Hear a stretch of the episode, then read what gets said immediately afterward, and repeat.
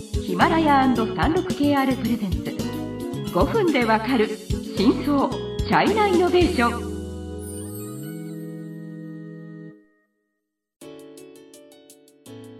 皆さんこんにちは。サンルク KR ジャパンの委員です。日本経済新聞の山田です。はい今週は中国 EC 五産家、まあ、一番今成長スピードの速い、はい、えーと、ピンドドについてご紹介します、はい、前回の番組では、うん、えーと、ピンドドをここまで成長、えー、させた要因は、まあ、まず2つあるっていう話はちょっと簡単に言いました、うん、はい、はい、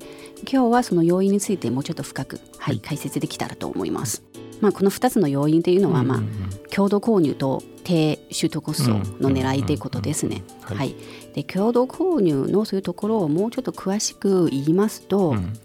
えーと、知り合いを招待すればするほど商品が安くなりますので当然みんなやっぱ積極的にこうシェアするんですよね。はい、で、えーと、さらにピンドードのその施策としては、うん、えーと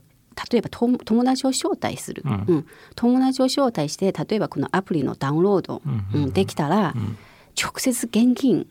買い物買い物を買えるそういう現金にあのあげるんですね。それはすごいな、はい、そうです。で大量なマーケティング資金はもちろん最初投入しますが、うん、でも効果はやっぱりこう明らかに効果があるということですね。じゃないとやっぱこの5年で6億人っていうのは 絶対考えられない。ね、私、あの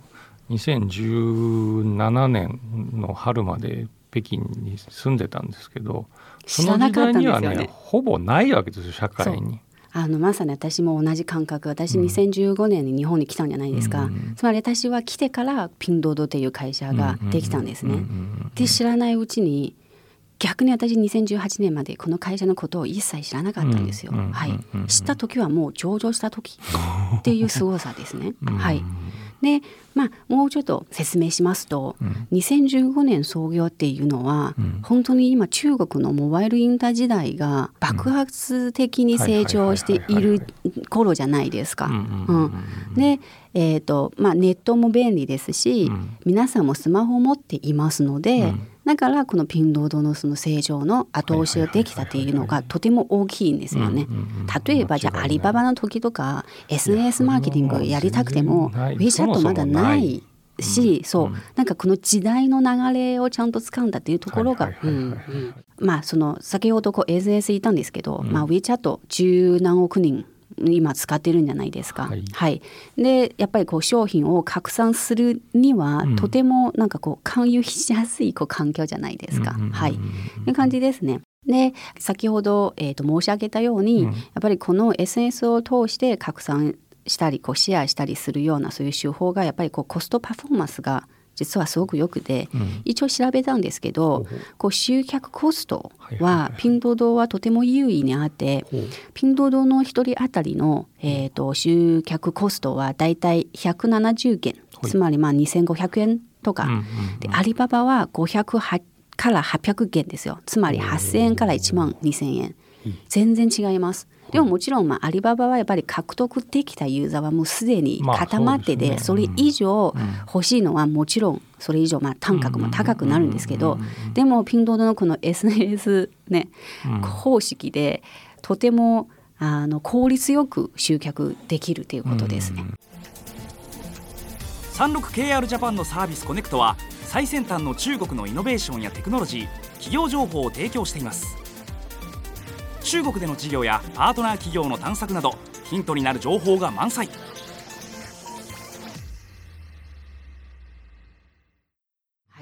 で2つ目は、まあ、言ったのはその農村部と地方都市に目を向けたことですね。はい、山田さんもまあ記事を書かれるので多分よく、はい、あの分かると思いますが、ここ数年 EC 業界をはじめあのどんな業界でもまず下沉市場っていうのを言うんじゃないですか。もう飽きるほど言ってるんですよね。この下沉市場ではかすかあの下沈む河川市場って言うんですね、うんうんうん。河川市場っていうのは中国語にあたるとつまり地方市場農村部っていうことです。はい、でそれはみんなこう言うようになったのは実はピンロードのおかげですね。うんうんはい、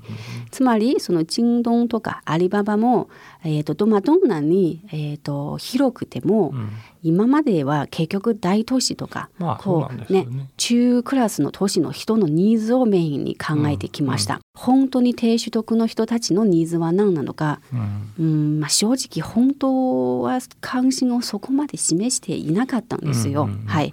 でピンロードの一応財務かな最高財務責任者は、えーとまあ、言ったことがあって、うん我々はタオバオが到達していない人口層にサービスを提供する年齢が高く低所得で、えー、と小さい都市に住む人たちだって言ったことがあります。もともとネットにあんまり適合しない人たちですよね、従来の考え方で言えばね。そうです。でそこが正直あのじゃあ農村部で EC が活況になってインタインターネットを使うのは活況になって、しかもこうお年寄りとか、うんあのスマホを使えるようになっはいはいはいはいたのもある程度ピンロードとやっぱ関係があるんですよ。そこはやっぱりちゃんと評価しなければならないです。そこは大きいです。うんはい。中国経済のさまざまな業界や企業紹介最新のイノベーションやテクノロジーを徹底解説。5分でわかる真相チャイナイノベーション。この番組の最新のエピソードはヒマラヤで配信中。今すぐヒマラヤのアプリをダウンロードして要チェックあとは最後はやっぱりピンロードは工場と直接取り取引することで、はいあの低価格で商品を提供できていますね。うんね、まあ在庫を抱えないんですね。うんあの小さい工場とか多分ね、生産過剰になるとさらにもう潰れやすいんじゃないですか。でピンドのこの共同購入、まあ、共同購入と言いますが、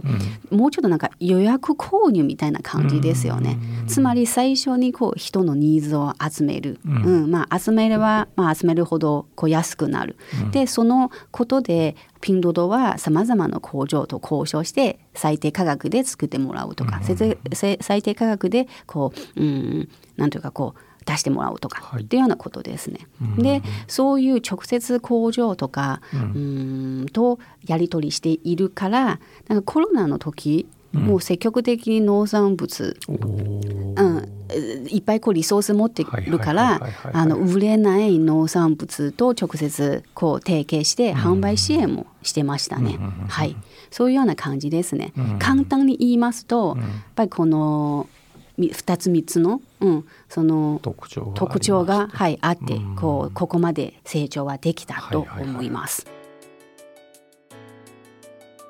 はい、時間になりましたので、はい。えー、と次回ではうん。さすがやっぱりここまで安くすると、ね、商品の質とかまああのそういういろいろ問題は絶対ある。そこについて、えー、とお話ししますので、はい。楽しみにしていてください。はい